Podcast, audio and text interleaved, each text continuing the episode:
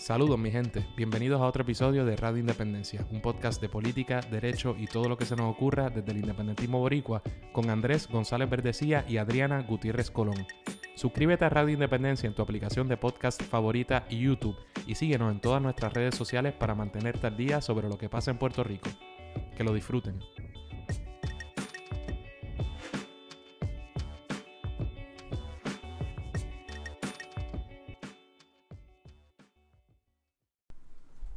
Saludos mi gente, bienvenidos y bienvenidas a otro episodio de Radio Independencia. Como siempre con ustedes Andrés González Verdecía y el orgullo de Bayamón, la licenciada Adriana Gutiérrez Colón. Adriana, ¿qué es la que hay? Como hablaría la secretaria designada de Educación. Allá Andrés y todas las personas que están viéndonos, escuchándonos en este momento, todo bien, todo bajo control. Eh, estamos tirando un programita con muchas ganas hoy. Eh, tuvimos, ¿verdad? Ya llevamos días como que con ganas de tirar este programa, pero hoy es el día que se dio. Va a ser un programa de esos que Andrés probablemente se va a emocionar en algún en alguna parte del episodio de la conversación. en el mejor sentido de la palabra, tu público, Andrés, tu público busca y quiere eso. Y hoy lo van a tener. Estás diciendo que a la gente le gusta la sangre. A la gente le gusta la sangre. Dios, te sorprende. ¿De qué vamos a hablar hoy? Bueno, pues lo sabrán, presumo del título, que de alguna manera aludirá al tema del que vamos a hablar. No he decidido cuál es el título, pero tengo una idea leve de que más o menos por dónde va la cosa. De una de las noticias más sonadas en la Twitter en, Puerto Rico, en, Twitter PR, que es, por supuesto, el anuncio de la licenciada Alexandra Lugaro, eh, fundadora o cofundadora del movimiento Victoria Ciudadana, MVC, por supuesto, y ex candidata a la gobernación por dicho partido y en una ocasión anterior, así que ya en dos ciclos, Alexandra Lugaro. Eh, quien anunció que será la directora ejecutiva de la recién creada, ah, y, suena mejor en inglés, porque estas cosas como que en español no suenan igual, es el Center for Strategic Innovation del Foundation for Puerto Rico, eh, ¿verdad? Ese es el, puesto que anunció que estará ocupando. ¿Y por qué eso es importante o no? Pues eso es lo que vamos a estar discutiendo en el programa de hoy, pero antes de eso hay unos anuncios y unos agradecimientos importantes que queremos realizar. ¿Para quién son los agradecimientos? Para nuestros más recientes patrocinadores y patrocinadoras de Radio Independencia. Eh, nos gusta empezar el programa dándole el cariño que, merece, que se merecen todas estas personas que día a día se unen en la colaboración de nuestro proyecto porque escuchan nuestro programa, porque les gusta lo que estamos haciendo y porque quieren ayudar de alguna manera a aportar a que el programa siga, continúe y que se, se expanda o crezca cada día más. ¿Quiénes son los nuevos patrocinadores de Radio Independencia? Un saludo a Sara Santos Collazo, a Carlos Vázquez, a Diego López y a una Ana. Eh, Anónima, se Gracias a, a todos ustedes. Anónima, sí, anónima. Gracias a todos ustedes y aprovechamos para todas las personas que nos están escuchando y quieran colaborar y convertirse en patrocinadores de Radio Independencia, pueden hacerlo a través de radioindependencia.net.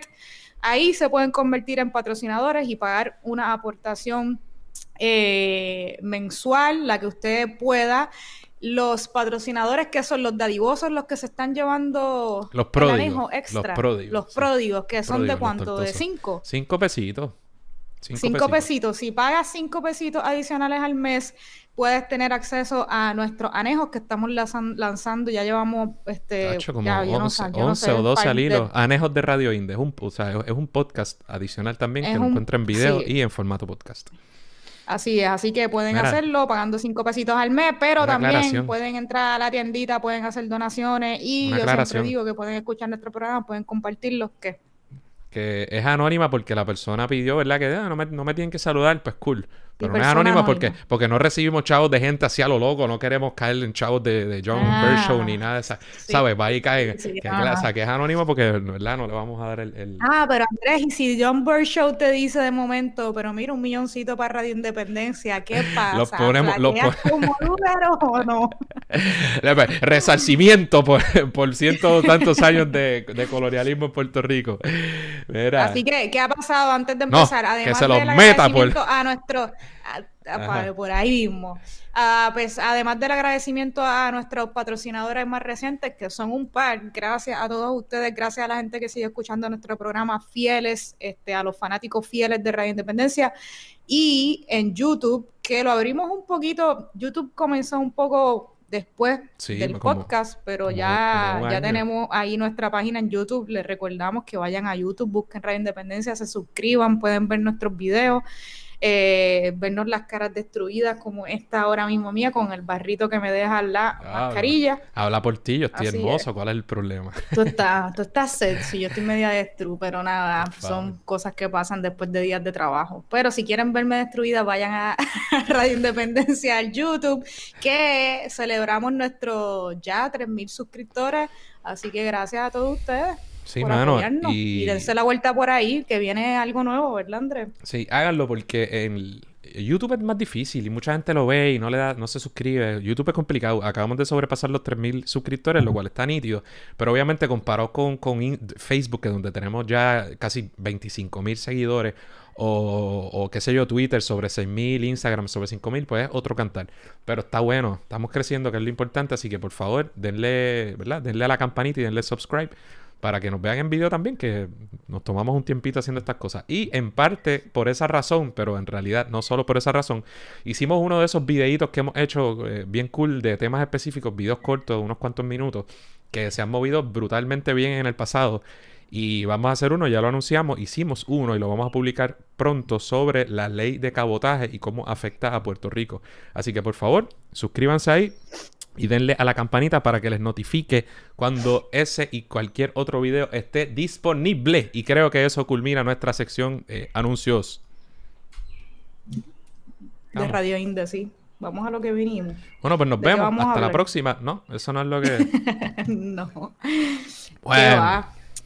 Bueno, ¿qué pasó en el pro? Ajá, hablando, les mencionamos al principio de los anejos que estamos haciendo para eh, aquellos y aquellas que donen más de o aporten 5 dólares mensuales, pues les damos un anejo. Y en el anejo eh, anterior o para el anejo anterior hablamos de la, el anuncio de la salida de la política electoral de Alexandra Lúgaro. Eh, estuvo bueno, eh, ¿verdad? Hablamos un poquito de, del anuncio que daba, que estaba raro, de la sorpresa, sorprendió a la gente, de qué, a qué se debería. En ese entonces no sabíamos, ya hoy sabemos el por qué.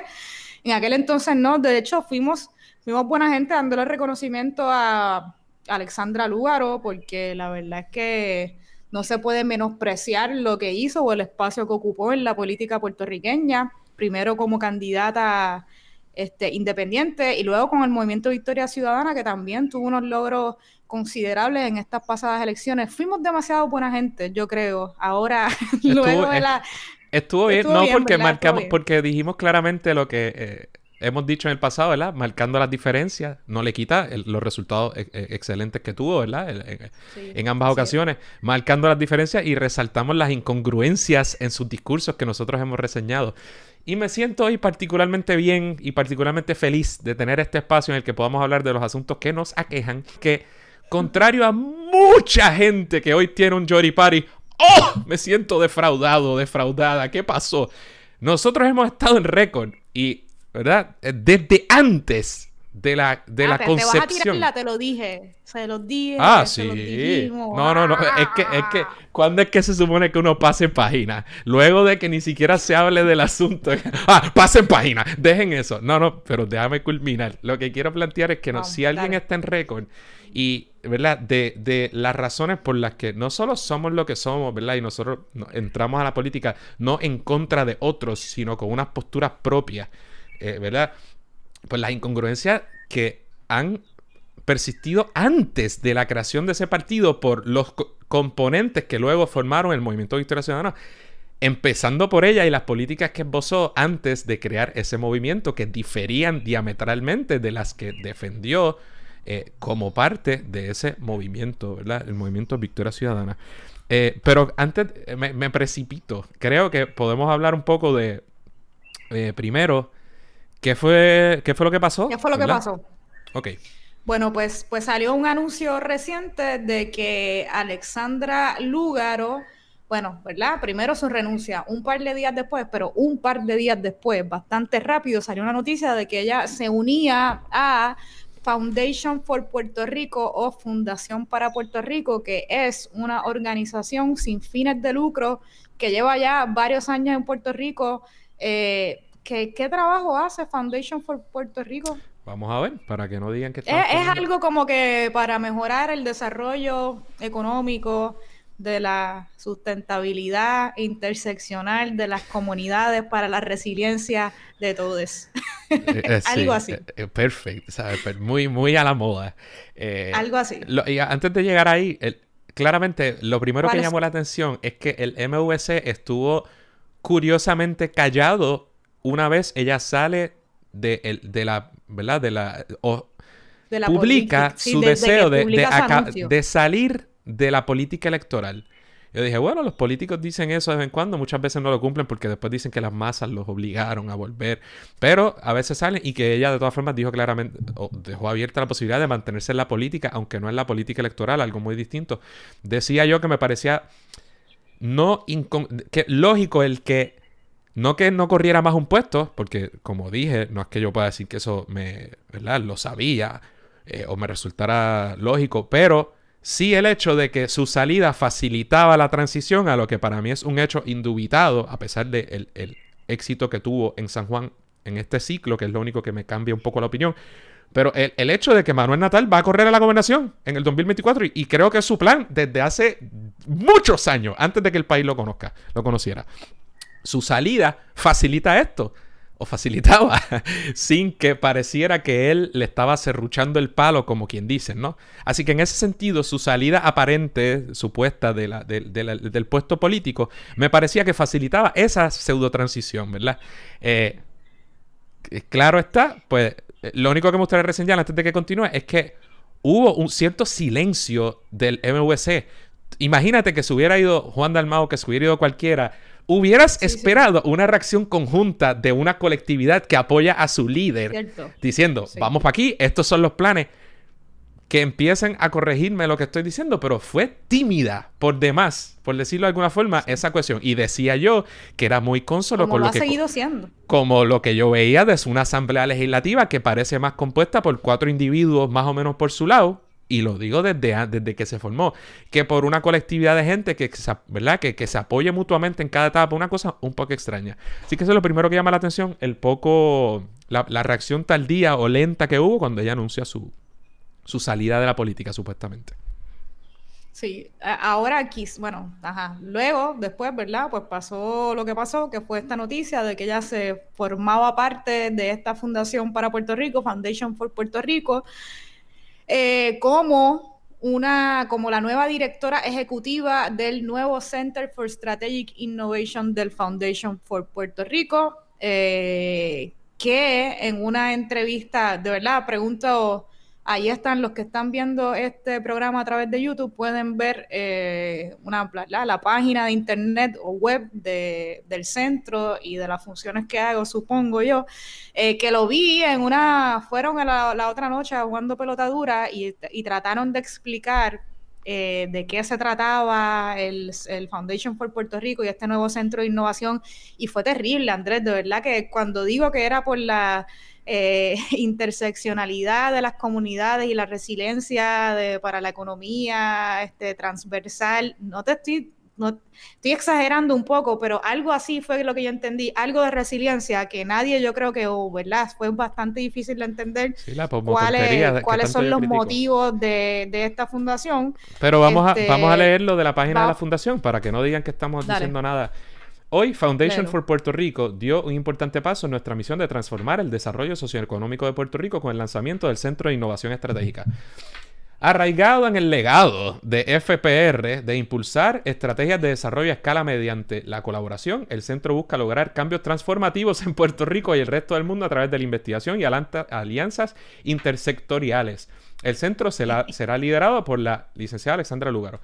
Esto es una muestra de nuestro rol eh, del Foundation for Puerto Rico como catalítico de iniciativas centradas en desarrollar ideas innovadoras e impulsar proyectos de alto impacto. Qué gran manera de decir mucho sin decir nada. Quiero que diga, te lo digo, te quiero que digas resiliencia y ya. Ah, olvida, voy para atrás. Búscala. Eh, nada, vemos, voy a darle, no voy a hacerle perder el tiempo al corillo, pero eh, Alexandra Lugaro se expresa, el centro busca ubicar al país en una mejor posición para enfrentar y triunfar ante los retos del mundo moderno. Y al final, en Foundation for Puerto Rico creemos fervientemente en la importancia de actuar. Hoy tenemos el placer de presentar el Centro de Innovación Estratégica como acción contundente esos fines. Bueno, eso fue, eso fue John eh, Borshow. ¿Y qué pasa con John Borshow? ¿Por qué estamos hablando de este asunto? Tengo mucho, mucho que decir. Uno, sí.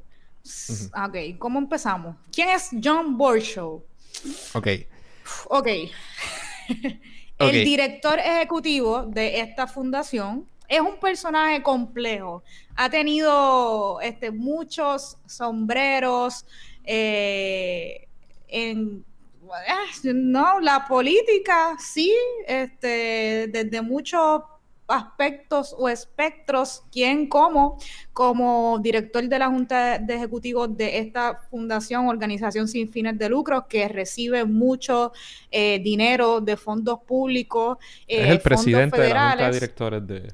El presidente de la Junta de Directores de esta organización, eh, que ha tenido algunos señalamientos en el pasado por distintas e cosas es el presidente de la Junta, el CEO, y también es el presidente de la Junta de Directores del Destination Marketing Organization. DMO. ¿Y qué es el famoso DMO? DMO? Que, DMO, que es una cosa que se que comenzó, que se nombró, que se creó con Ricardo Rosselló. El punto es que este hombre, además de eso, también ha sido un donante de campañas políticas de Pedro Rosselló, de Ricardo Rosselló, de Luis Fortuño, de administraciones PNP, populares, demócratas, republicanos, de todo lo que se pueda imaginar, pero sobre todo del PNP.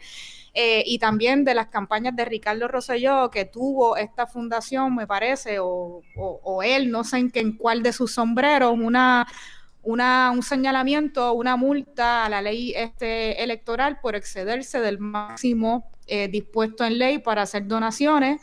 Eh, y este personaje es John Borshow, pero, que Adriana, yo creo muy inmerso y que... Pero, pero, ¿quién mejor para explicarnos quién es John Borshow, que tú no sabes quién es, que el ex representante y ahora líder absoluto del partido Movimiento Victoria Ciudadana y por supuesto pareja sentimental de la nueva directora ejecutiva de Foundation for Puerto Rico, Manuel Natal, quien en el hemiciclo mientras era eh, legislador tuvo unas palabras no muy bonitas acerca del jefe de Alexandra Lugaro.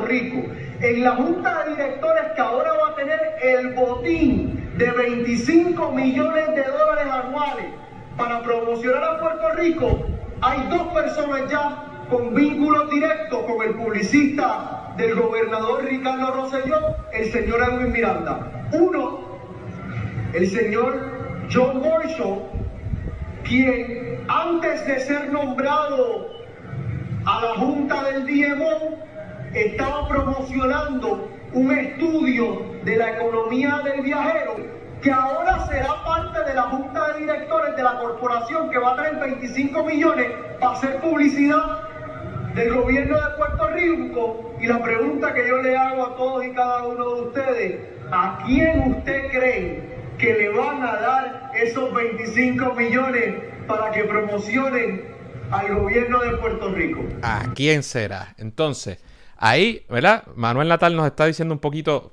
eh, quién, quién es este señor, pero este señor, además, según surge en la página de la propia corporación de la que estamos hablando, eh, tiene una, ¿verdad? Hizo su, es un empresario y es un empresario que estuvo mucho tiempo en Puerto Rico en la industria de la, ¿verdad? De la salud eh, y, de los planes, ¿verdad? En Puerto Rico. Y lleva décadas en eso en Puerto Rico, luego sale, aquí lo tenemos, ¿verdad? Eh, luego sale y Sé que es un importante donante filantrópico. En Massachusetts, eh, MIT ha conseguido una beca para estudiantes universitarios. Eh, ¿verdad? O sea, que es un millonario con una trayectoria en Puerto Rico bastante amplia. Pero, eh, como tú dices, no solo. Él alega que fue su compañía la que fue multada por donaciones excesivas. Pero también, importante señalar que ha sido señalado por otros asuntos. Dice una noticia en el 2018 de, de Noticel, de Oscar Serrano que el presidente de la Junta de Directores de la corporación del DMO, quien fue nombrado supuesto sin ningún tipo de experiencia en turismo, porque recordemos que esto es una institución que se crea para, ¿verdad? un poco seguir privatizando todo, desmantelar y quitarle facultades a la compañía de turismo, que es la agencia pública o la corporación pública encargada de, de, promover a Puerto Rico como destino turístico. Y se crea toda esta eh, eh, cosa rara, privada, pública, donde se llena esa junta directiva con gente más privado, pero aún así es dinero público el que se utiliza, porque se parte de la premisa nuevamente de que esta corporación va a correr más efectivamente eh, los asuntos, ¿verdad? Y va a promover a Puerto Rico mejor. Y se mete este tipo como su director, a pesar de que él, a, pesar de tener eh, muchos años de experiencia como empresario y habiendo creado esta fundación, eh, Amorfa, no tiene una experiencia de turismo. Y, dice, es nombrado por Ricardo Rosselló después de que le donara este, miles de dólares a su campaña este, y a otras campañas del Partido Nuevo Progresista. O sea que es casi una compañía, una compañía, el DMO, hecha a la medida para que este señor eh, pueda manejar eh, una asignación de 25 millones anuales que DMO que no ha hecho mucho. Pensemos qué logros ha tenido el, el DMO, eh, ¿verdad? O el turismo, avances en el turismo puertorriqueño no podemos ver mucho y como dice Andrés, es, una duplicidad de funciones cuando ya hay una compañía eh, de turismo que también recibe fondos eh, millonarios públicos para hacer este trabajo, vienen y crean otra, ¿para qué? Pues para todavía no, ¿verdad? No hemos visto muchos resultados de qué es lo que ha hecho el DMO y yo creo que es casi un consenso más allá, ¿verdad? De los PNP, probablemente de que el DMO no debería existir, que no tiene ningún sentido su existencia. Mira, y un poco, ¿verdad? Estamos hablando de su historia reciente, pero como te dije, el hombre se desempeñó en Puerto Rico y donde hizo su dinero, ¿verdad? Fue eh, eh, Los planes médicos. Sí, y entonces eh, dice la noticia, atrás quedaron las ejecutorias de Bershow al frente de Bershow Medical and Hospital Supplies Corporation, empresa millonaria fundada en 1951 que manejó en el área de salud con múltiples contratos del gobierno central y con municipios. Aquí, eh, en 2001, esta corporación se declaró culpable de un delito grave de violación de la ley electoral por excederse los donativos al exgobernador Pedro Rosselló. La empresa donó 25 mil cuando el límite era 2.500. Pequeño, se le rodó el punto. Simplemente dio 10 veces más de lo que podía. Pero no fue él, fue su compañía. Como castigo, pagó... después? Pagó una... Pagó una, multa de 5 mil dólares en un proceso en el cual fue representada por los abogados Luis Plaza y Jorge Díaz Reverón. ¿Quién es quién? El juez, quien es, que es hoy de Wanda Vázquez. De Wanda Vázquez, nuestra ex gobernadora. Dice que las actividades políticas, eh, donaciones políticas de Bershow se han concentrado en políticos demócratas a nivel de Estados Unidos, por supuesto, porque ahí es donde importa a nosotros los isleños que diablos, excepto, ¿verdad? Y en políticos no progresistas de alto nivel en Puerto Rico, eh, eh, con la excepción de al republicano Luis Fortuño, que le dio su agüita. Esa les tiene que, de todas les tiene que encantar. también tenía un contrato con la ciudad capital. Jorge Santini fue objeto de resolución de investigación radicada por el entonces representante Ferdinand Pérez. En 2004 ese mismo contrato fue objeto de una auditoría con señalamientos de irregularidades por parte de la oficina del Contralor. Eh, irregularidades comenzaron por ahí eh, y por ahí sigue, ¿verdad? Luego él, vende su... Eh, vende su empresa, se retira, su hijo se queda a cargo y la nueva empresa Abarca Health, que todavía está por aquí, actualmente tiene contratos con contratos públicos y en la que Manuel Lavoy, quien ahora dirige el DEC, el Departamento de Desarrollo Económico y Comercio, trabajó un buen tiempo, ¿verdad? Así que esta es la que también eh, el deck tiene mucho que ver con el DMO, o sea, que este tipo trae, ¿verdad? O, déjame decirlo en palabras de la noticia, quien actualmente tiene contratos públicos y en la que Manuel Lavoy fungió por ocho meses como gerente de proyectos, antes de convertirse en secretario del desarrollo económico de este gobierno, un rol en el que precisamente ha capitaneado la puesta en marcha del DMO junto al padre de su expatrono. Y habla de la fundación. Ah, entonces, por supuesto, habla de la fundación. Pero ¿por qué es importante esta fundación? Porque esta fundación, eh, además de él, ¿verdad? Haber defendido la alianza público-privada del, aeropuerto Luis Muñoz Marín, dice aquí. Eh, esta fundación ha recibido y recibe dinero público, tanto federal y se le ha señalado por fondo eh, eh, CDBG, creo, pero también recibe dinero del, del erario. Eh, empresa, por sí, en el, en el en el, las vistas de transición del gobierno en, las finales del año pasado, creo que hubo unos señalamientos de que el Departamento de Vivienda Federal solicitó una información al Departamento de Vivienda de aquí de Puerto Rico para que para saber qué habían hecho con unos fondos federales que se le asignaron al Foundation for Puerto Rico para llevar a cabo un programa de, comunitario para reconstrucción tras los desastres, y eso era tras los desastres del huracán, eh, de los huracanes Irma y María, y que todavía, pues, con ese dinero que se otorgó, no parece que no había ningún proyecto, este, y entonces el Departamento de Vivienda Federal estaba pidiendo explicaciones de qué se había hecho con ese dinero, en qué se había invertido, que si no me equivoco, pueden ser wow, yo vi una noticia, quizás me estoy equivocando, pero creo que la otorgación de dinero se, se llegó a enmendar y pudieron ser hasta 50 millones por ahí. Así que, y no se sabe qué se hizo con ese dinero importante que es para la reconstrucción tras desastres, que son los fondos que tú acabas de mencionar. Así que eso es eh, Foundation for Puerto Rico y ese es John Boy Show. Ok, eh, establecido, ¿verdad? las cartas sobre la mesa, esos son los muñequitos. Eh, entren a la página de Foundation for Puerto Rico, no voy a seguir compartiendo en YouTube, pero los que lo hayan visto en YouTube, pues, ¿verdad? Habrán visto toda esa información ahí puesta más tranquilamente. Pero, y vean quiénes son las... La, eh, las organizaciones afiliadas o que aportan o que están, entren para que vean, porque gente, y, ya hablando, ¿verdad? Mi opinión al respecto. Hay non-profits y hay non-profits. No cabe, es, muy difícil, ¿verdad? Hablar con una sola brocha como si... Eh, yo diría que hasta el 90% de las organizaciones sin fines de lucro, en verdad, están peladas. Máxima en Puerto Rico. Y hay unas cuantas que son corporaciones de lucro sin fin y no corporaciones sin fines de lucro y que logran amasar, si eso es una palabra, una gran cantidad de capital y dinero para distintas formas. Incluso en Estados Unidos se, utiliza eso mucho a, veces para activismo político, ¿no? Yo tengo una, concepción distinta de...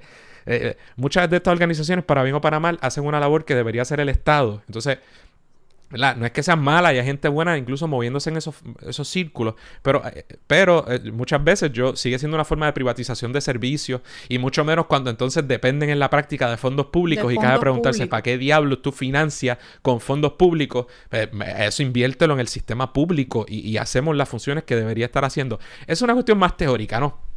Eh, pero obviamente estamos hablando de una organización sin fines de lucro conectada hasta el New, puesta por gente muy poderosa. Y la primera pregunta, ¿verdad?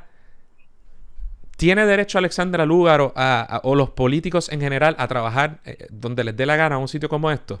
Y mira, contrario a lo que dirían mucha gente, eh, o le sorprendería a mucha gente, yo, a mí no me gusta, ¿verdad? Criticar fácilmente eh, los lugares donde pueda trabajar cualquier persona una vez sale del servicio público o incluso en el porque yo sé lo que es hacerlo a veces de forma hipócrita. Por ejemplo, yo sé que hay mucha gente que tira de la baqueta eh, o que, por ejemplo, que critica a compañeros algo, va, porque trabaja en tal bufete eh, o algo por el estilo. Claro, a veces lo hacen desde una posición de comodidad que diciendo eso, cuando vienen los populares y se jaltan con contratos de asesores con, populares, eh, hacer un billete, o que tienen contratos con uniones, melonas, y, así es muy fácil, ¿no? Eh, y e igualmente digo que hay trabajo y hay trabajo, eh, y hay situaciones económicas, ¿verdad? Y hay situaciones económicas. Alexandra, pero ¿cuál es el problema? Primero, que Alexandra Lugaro no parece estar en esa, ¿verdad? En una posición precaria de la que no pueda escoger eh, las cosas que ve o, las cosas que va a hacer. Y segundo, que Alexandra Lugaro como figura política ha sido extremadamente dura, eh, extremadamente crítica, montada recientemente, ¿verdad? En, en, en ¿verdad? En, unos discursos que muchas veces no matizan como yo quizás acabo de hacer sino que son muy viscerales y critican precisamente a gente como la que, ¿verdad? La gente a la que ya ahora eh, va a trabajar y los políticos, obviamente, eh, cuando uno asume una postura política pública y le pasa a ella y me pasaría a mí, ¿verdad? Y le pasaría a cualquiera, eh, obviamente te vas a exponer a que te saquen en cara la hipocresía de tus posturas, porque si yo mañana, todos tenemos nuestras rayas, ¿verdad? Y, y, hay un, ámbito que uno tiene que entender y uno tiene un derecho a ganarse la vida en este sistema capitalista en que todos nos vemos inmiscuidos. pero si ciertamente si mañana yo me fuera a trabajar a Fiscalía Federal o si me fuera a trabajar al Servicio Secreto de los Estados Unidos, pues alguien va a decir, oye, qué raro eso, Andrés, ¿verdad? Eh, y ciertamente lo que ella eh, eso pondría en duda el, eh, la veracidad, la, su discurso. la integridad de lo que yo digo, que yo creo y de lo que yo concibo como bueno políticamente para mi país en este caso.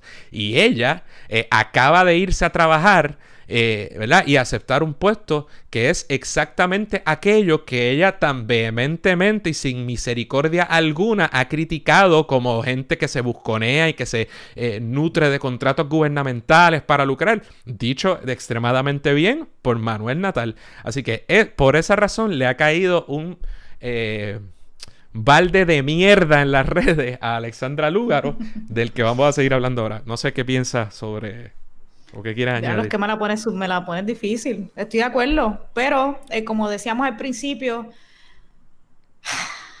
yo no sé, este, yo creo que es algo. A mí no me sorprende mucho. Me sorprende quizás eh, por el impacto o el daño que evidentemente le pudo haber hecho a una colectividad que ella, de la ¿verdad? De la cual ella fue parte de su creación, este, que es el, el MVC, y a, sus compañeros y compañeras de, de partido o de movimiento. Yo creo que más me sorprende que ella haya tomado esa, esa decisión eh, sin pensar o sin considerar el daño que probablemente le iba a hacer y que se le iba a salpicar a Manuel Natal, a su pareja y probablemente, o, ¿verdad?, la persona que va a estar liderando el partido y muy probablemente siendo el próximo candidato a la gobernación por el partido, por el Movimiento Victoria Ciudadana, igual que a sus, a sus otros compañeros. Yo creo que esa es la parte que más me sorprende. Pero la, la reacción, yo creo que de la gente, ¿verdad? O ese ese, como tú dices, el balde de mierda que le ha caído a través de las redes, en especial o en particular en Twitter, yo creo. Eh, y, esa, y esa reacción de sorpresa de muchas personas, pues sí. Yo voy a llegar. Vamos, a cualquiera, a, cualquiera le a cualquiera le puede pasar, a cualquiera, la verdad es que a cualquiera le puede pasar. Hay gente que quizás llega a, la política o a, ver a estos personajes de una manera más, más reciente y quizás no pueden comparar muy bien su trayectoria, pero tú ves, como tú decías, ¿verdad? Al principio y como vas a abundar probablemente pronto, eh, ya veíamos estas posturas de Alexandra Lugaro para el 2016, cuando ella fue primero candidata independiente, eran unas posturas eh, más de centro, derecha, más neoliberales, a favor de la privatización de servicios esenciales, de la Autoridad de Energía Eléctrica, de los recintos del sistema de UPR, de la educación, de, de la educación pública, del cierre de escuelas, entre otras posturas que ella asumía de colaboración con la Junta de Control Fiscal, de ver esto más como de forma como más tipo empresaria. Eh, estas posturas ya las conocíamos, ¿verdad? Esa era la, la Alexandra Lugaro que obligando A, a, saltar el, el, el, formatito que tenía. Pero... sabes. Eh, de Alexandra Lugaro, eh, anteriormente, lo digo antes de que Andrés lo diga todo, porque si no, no puedo. Entonces, Andrés, me estoy adelantando porque yo sé que tú algo vas a guardar. Eh, y esa, quizás esa reacción, pues, de sorpresa de muchas personas, sí, pues contra se veía venir y es algo que nosotros hemos criticado mucho de, de ese ese discurso que personas como Alexandra Lúgaro han utilizado, eh, qué sé yo, un discurso ahí más populista para que, cambia mucho según lo que la gente quiere escuchar o según a quién, ¿verdad? Los electores que ella intenta atraer en distintas circunstancias. Y esa sorpresa de muchas personas, pues, eh, me incomoda porque se veía venir, pero pero nada, eso es más o menos lo que pienso de Alexandra Lugar. ya voy, pero ya lo, primero, lo primero, o sea, ¿qué dice esto de ella? Es que casi, casi, la, casi respeto que, casi respeto que hiciera lo que le salió del forro de, o sea, casi que no, no tuvo, que es a la misma vez lo peor no pareció importarle absolutamente nada. las repercusiones evidentes que esto tendría sobre el movimiento que acababa de fundar. Y que acababa de fundar eh, principalmente, porque no hay otra forma. Y ahí voy a llegar a, sus seguidores, a su fotuto, a su mentira, pero ya voy. eh, no pareció importarle eh, en lo más mínimo. Es como un, ahí les dejo ese desastre de Rosselló. ¿Verdad? un partido que, venía con la paja, por supuesto, de que les, yo voy a llegar. Porque creo que nosotros en este programa, en eso sí me doy golpe en el pecho, que hemos tratado de hacer una radiografía justa, en mi opinión, de lo que es o de los componentes del MVC desde su inicio.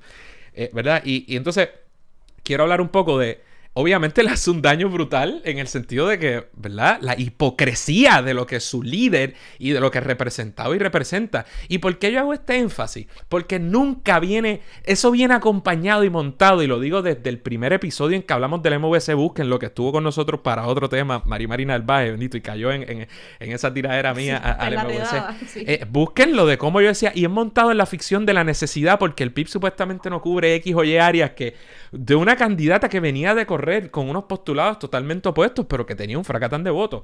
Entonces me parece que lo que le hace al partido, ¿verdad? Eh, eh, eh, es muy malo. Y sobre sus... la tardanza de su gente, esto explica por qué no hablaban cuando... ¿verdad? Cuando ella dijo que no corría más a la, política electoral y creo que los hace lucir mal fue, o sea, ni siquiera cuando ella anuncia la postura, ninguno de gente que son de los más bocones y boconas de este país, ¿verdad?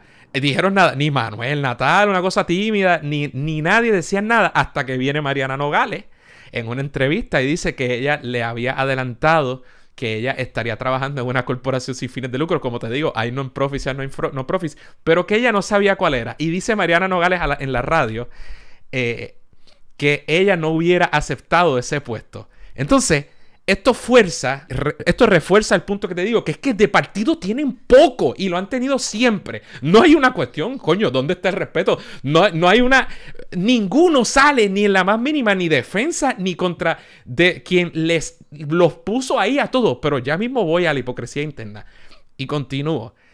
A raíz de las expresiones de Mariana Nogales, el partido o el, whatever they are se ve forzado a través de su presidenta Ana Irma Rivera hace unas horas después hacer una expresión timidísima y porquería que dice cosas como que eh, sí, tomó una decisión, eso es una decisión personal, eso no refleja el MVC.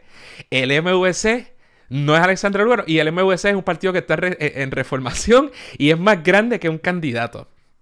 Y es que, y es que, es que, hay que tener mucho, eh, ¿verdad? mucha fuerza moral. Primero, entonces, ¿verdad? Manuel después, inmediatamente una posición incomodísima en la que pone a Alexandra lugar a todo el mundo, incluyendo a su pareja sentimental, porque tira un mensaje frío de que le deseo éxito, ¿verdad? En lo personal, una decisión personal que respeto, eh, pero difiero, no tengo nada que, ¿verdad? Que de lo que retractarme. Esas discusiones deben ser eh, interesantísimas, ¿verdad? En, el hogar.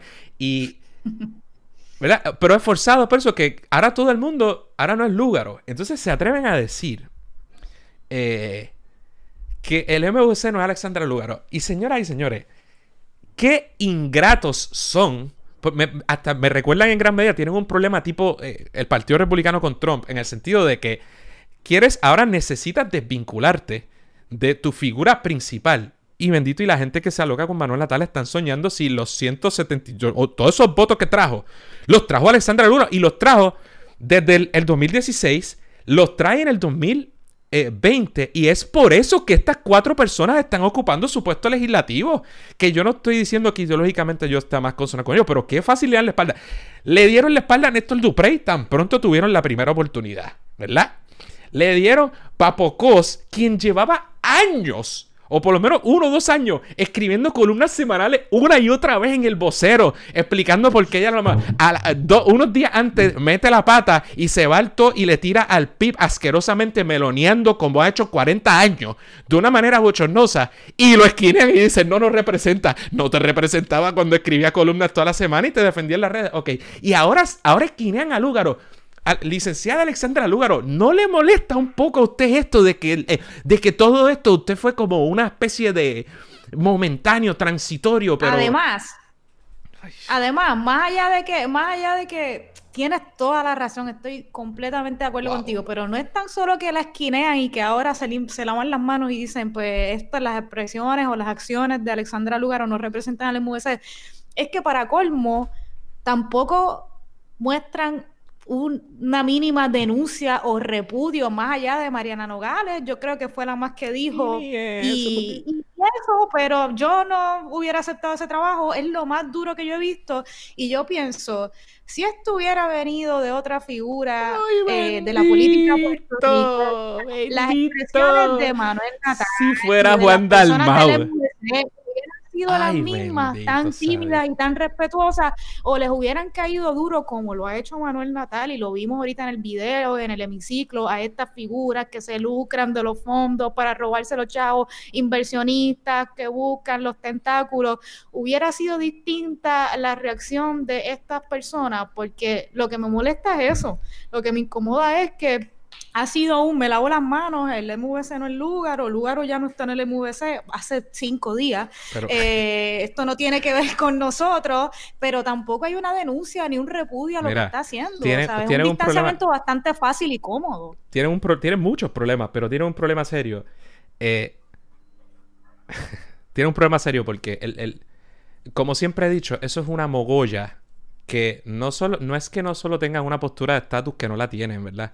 Que mezclaron anexionistas, colonialistas, eh, eh, independentistas, supuestamente, y todo lo demás. Sí, es que, pero es que lo decía todo el tiempo. Eh, una mezcla del MUS con el PPT, ¿verdad? Un poco el melonismo tradicional con, la izquierda antiestatus, mezclado y liderados por una candidata de, Ah, entonces, obviamente con la incorporación de Manuel Natal, que viene del PPD, que es que pues, hablemos de coherencias, pero ya mismo yo voy a las coherencias exigidas ahora. Pero mezclados con un Manuel Natal que viene del PPD, ¿verdad? Por supuesto. Y liderados por una candidata que aunque dijo, bueno, y ella dijo que no recordaba cómo votó, después dijo que se arrepentía de votar por Gracia Padilla, que decía ser independentista, ¿verdad? Pero que no tiene una trayectoria independentista ni en luchas en el país y que corrió como una candidata de derecha. Y no lo digo yo, lo decían mis amigos pepeteros, candidatos pepeteros, que le decían que era el neoliberalismo, neoliberalismo, cuidado con el patriotismo neoliberal, pero es que lo decían ellos. Entonces yo lo vengo denunciando desde siempre, ¿verdad? Eh, ¿Y qué pasa? Pero precisamente la virtud que tenía ella es que atrajo un montón de gente que no estaba en la política y que son una clase media, media alta. Por eso es que de repente la convierten y fingen que es más vanguardia y más izquierda que el PIB. Y solo está en su cabeza posmo, porque es falso.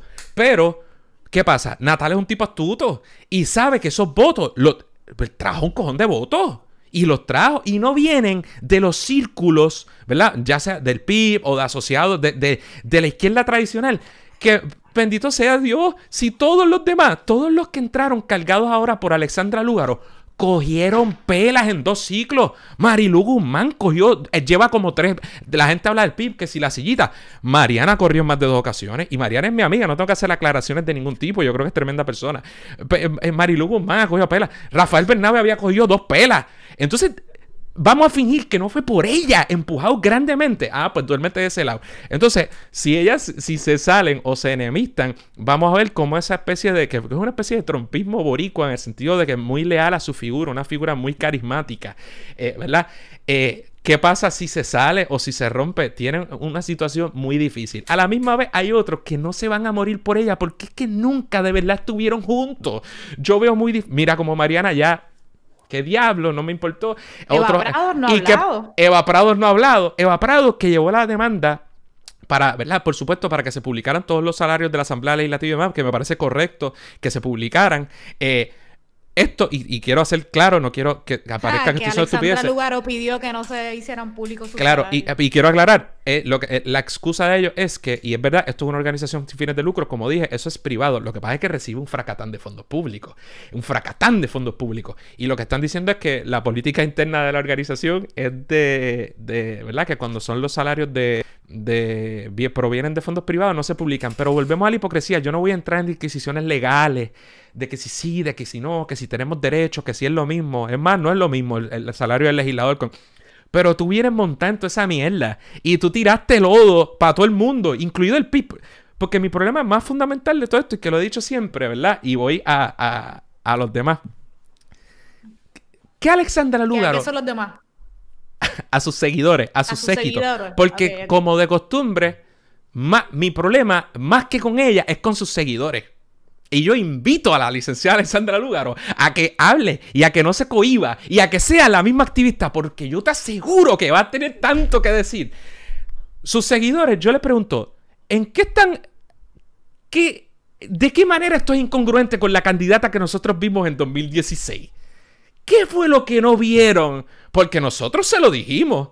Yo sí te lo dije, ¿qué película te hiciste de que esta era una especie de Chávez o de algo, Bernie Sanders? Es en que esto, una cosa como esta sería incongruente, porque yo no la, yo no lo entiendo, o no entendías la diversidad, la, la disfuncional que había en esa colectividad, eh, ¿verdad? Y las incongruencias que había entre algunos de sus componentes. A mí no me parece algo que la candidata del 2016 no hubiera podido contemplar, como no sería difícil que lo contemplara y lo acogiera un candidato del Partido Popular Democrático o un candidato del Partido Nuevo Progresista.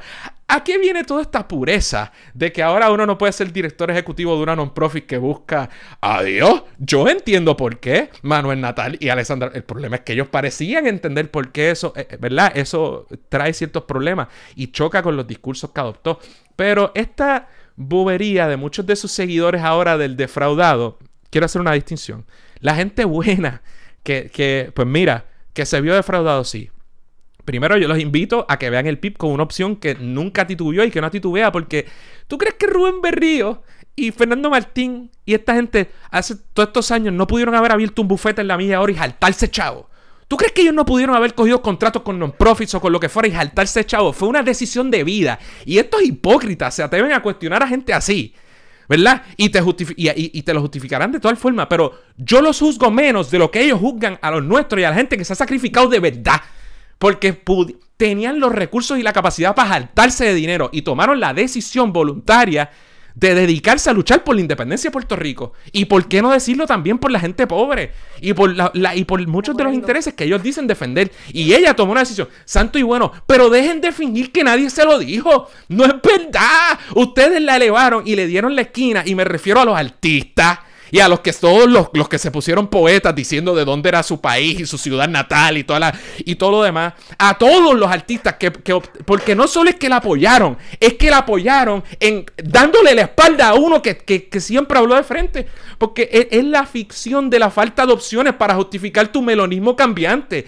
Y yo estoy harto de eso y a mí me importa poco lo que me cueste en el 2024 o en el 2028 o mañana. Porque prefiero tener esta posición y decirles en la cara que nadie los cogió de pendejos y pendejas, salvo ustedes mismos. Y él, él la, it is what it is.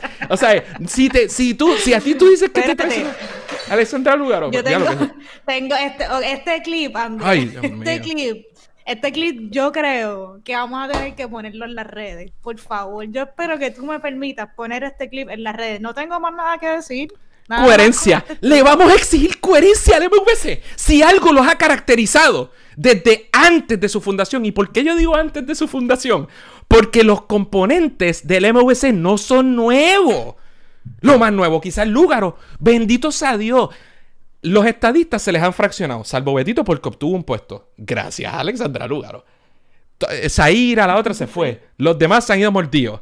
Eh, Néstor Dupré y demás se han ido, ¿verdad? Ahora sale Lúgaro. ¿Qué se queda?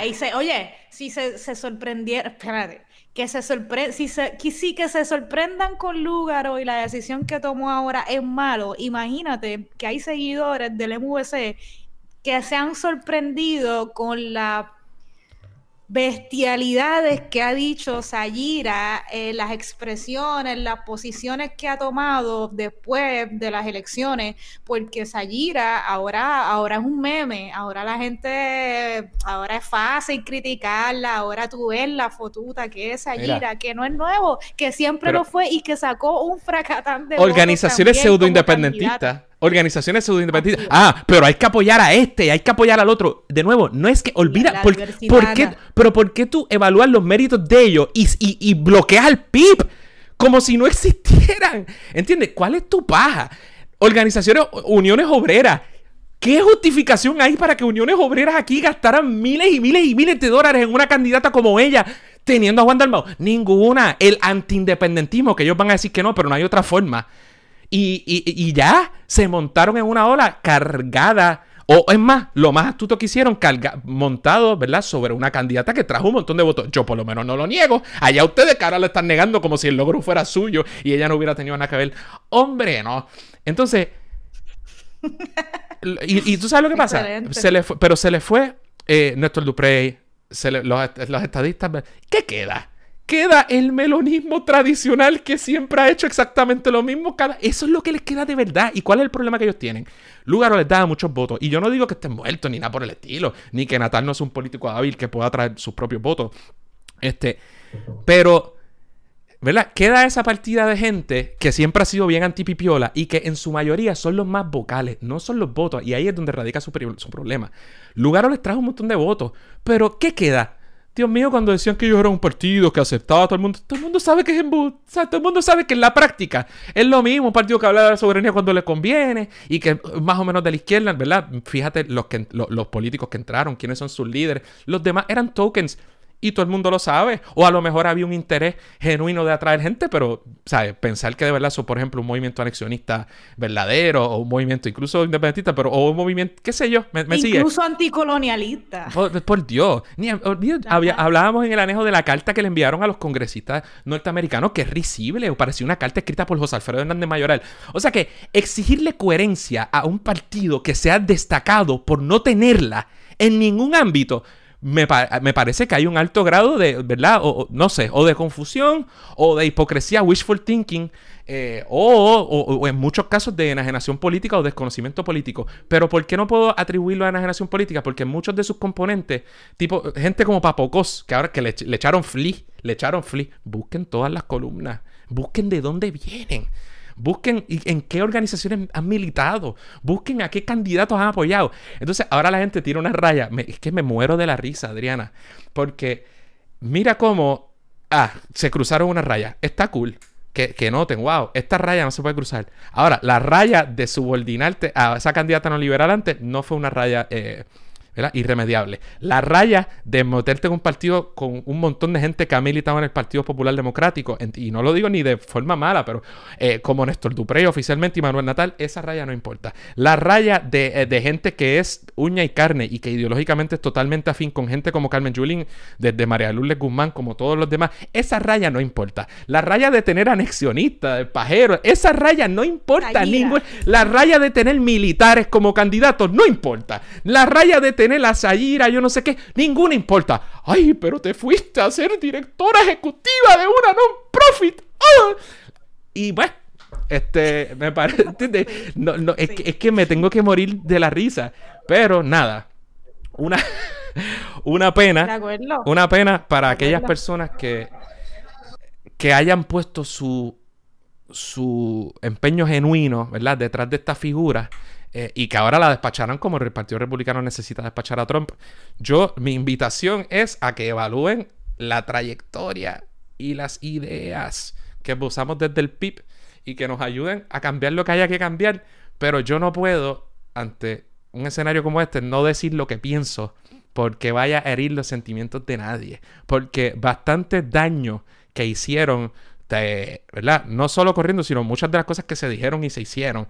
Eh, y más que ellos, sus seguidores, ¿no? En las redes, porque ellos muchas veces parten de esta ficción de que es, casi como si ellos fueran eh, observadores pacíficos, que, ellos pues van por ahí, pero no, no están, ¿verdad? Que su presencia no menoscaba, por supuesto, el potencial que podríamos tener nosotros como colectividad o como movimiento, en el movimiento independentista, del que ellos supuestamente son parte. Eso nunca es un issue para ellos. Ni las cosas que se dijeron, ¿verdad? O como si actores y actrices, si se quiere, no tuvieran un historial como, ¿verdad? El, de Papocos y muchos otros. Así que yo invito a la gente que entonces, los que estén verdaderamente defraudados, a que vean eh, en el PIB y en Juan Dalmau particularmente una opción real de futuro que representa las ideas que ellas decían eh, representar. Pero a la demás gente que está llorando en las redes, francamente, cry me a river, como dicen, porque si tú lo que quieres es fingir... Eh, que te mintieron, como hacen los melones cada cuatro años, ya sea aquellos que trabajaron para Sila, y les puedo poner nombre y apellido, o aquellos que trabajaron para Aníbal eh, y luego salieron defraudados, es que pasa cada cuatro años, o aquellos que salieron de Alejandro García Padilla, gente como Ingrid Pila, que ellos eh, entraron a hacer el bien, pero en el camino se dieron cuenta, o gente que trabajó para Carmen Chulín, de directores de yo no sé qué, y en el camino se fueron porque se dieron cuenta, pero es que lo veo cuatrienio tras cuatrienio, ¿y por qué? No lo dejo ahí, no paso página, porque lo van a volver a hacer en el 2024, porque ya ellos decidieron que van a votar por Manuel Natal y no importa, y por lo menos yo lo reconozco, y estoy dispuesto a darle para adelante, y y bueno, pero no te mientas a ti mismo, o a ti misma, o a ti misma, por lo menos embrace it, y ya, y a través de la historia tú tendrás distintos nombres, puede ser melonismo, son mutaciones de lo mismo, pero prueba que estoy equivocado y es la mejor manera de callarme la boca. En el 2024, utiliza tu voto, ¿verdad? De otra manera, para que sea más constante, más coherente, más consistente con las ideas que tú supuestamente adelantas. Ahora sí te mira. Me la pones difícil ya. Yo creo que debemos acabar con eso, Andrés. Me siento mal añadiendo algo que sea innecesario. Sí, igual. Mira, la gente, vamos a hablarle vamos a ser buena gente y, quien, quien se equivocó, quien tomó una mala decisión, quien está decepcionado genuinamente, quien no la vio venir, quien se sorprendió, quien no tenía la información o no la conocía desde el 2016, no conocía su trasfondo o lo que fuese, todas esas personas decepcionadas, todas esas personas eh, que por un lado ¿verdad? Tienen quizás alguna decepción con el MVC de cualquier manera, pero que han visto también el buen desempeño del PIB no en estas elecciones, sino históricamente y lo que el PIB representa, los esperamos, les esperamos con los brazos abiertos, vengan a donde nosotros y únanse y mira la camisa que me puse en un programa como este. Déjame, ahí está. Por Muy supuesto. bien. Ay, la cantidad de boberías que se han dicho, pero nada, cool. Le deseamos el mejor de los éxitos a la licenciada Alexandra Lúgaro en su, nuevo futuro profesional. este, y bueno, espera, ¿quieres tirar un bonito? Antes de ir, de hecho, Corillo, le recordamos, perdonen, antes de irnos, en el anejo, tenemos, vamos a estar en el anejo, así que podemos tirar bono en el anejo, pero también tenemos otros temas de que hablar. Eh, está el asunto de Larry Seilhammer y la estadidad y que por poco lo, lo le dan la espalda por eso, pero está el asunto del papelón que hizo la secretaria de Educación. Ah, y pero lo que creo que vamos a discutir es la ley de retiro digno y la carta de la Junta de Control Fiscal, que es una barbaridad, que le dijo a la legislatura de Puerto Rico, aquí tú no me apruebas esto. Eh, y eso es lo que vamos a estar tocando en el anejo, pero nada, vamos a un bonito. Si te gusta todo lo relacionado a la cultura popular, pero quisieras que su análisis trascendiera la típica reseña de la semana, te invito a que escuches Desmenuzando. Cada mes, la artista Rosa Colón y este servidor Mario Alegre Femenías seleccionamos un tema relacionado al cine, los cómics, la televisión o la literatura y lo desmenuzamos a través de varios episodios, además de discutir los más recientes estrenos y noticias de cada medio. Suscríbete a Desmenuzando en tu app de podcast favorito.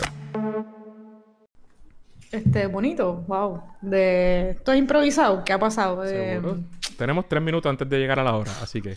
Bonito, déjame ver. Si te, te ocurre antes, algo antes que a mí, pues bueno, Pues WandaVision, yo sé que no estás al día. Pero. No visto, pero sabía que ibas a venir por ahí. Si usted, tengo que hacerlo, porque si usted está viendo este programa y a lo mejor ve el thumbnail, la carátula del programa y no entiende, eh, o no sabe lo que es, es que no quiero chotearlo porque es un spoiler más o menos. Tiene que ver WandaVision. Tiene que WandaVision, está nítido, es en Disney Plus, es del Marvel Cinematic Universe. Así que si no entiende bien la carátula de, esta, de este programa o las palabras que hay ahí en inglés, ve a WandaVision y lo va a coger.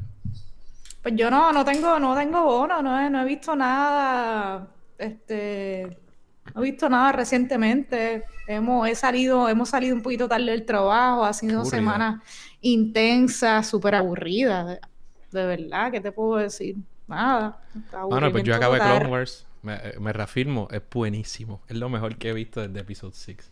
Y la gente, un par de gente está conmigo. ah, viene Spider-Man. Viene Spider-Man. Hay un issue con Spider-Man. Vean el hilo que hizo Christian Bob en Twitter sobre la teoría de conspiración de, del anuncio que salió de Spider-Man, parece que es como que tiene el, el, Spider-Web. Es como que la, ajá, como el mapa de Puerto Rico, así que se dice que puede ser tratarse de Miles Morales, que es un Spider-Man eh, de padre afroamericano y de madre puertorriqueña en, en, en un universo Eh, y que hay una flecha. Nada, métanse al Twitter de Christian Bob y busquen ahí el hilo que hizo para que vean su teoría, que está interesante. Mi Dios, este, pues nada, vámonos. Puerto Rico pasó a la America Cup 2022. Ah, sí, verdad, eso, eso, es buena. Eso está nítido. La, sudamos un poco, pero estuvo, estuvo bien. Ganamos, ganamos a México y a Bahamas. Hacía tiempo que no veía un jueguito así y, me lo gocé.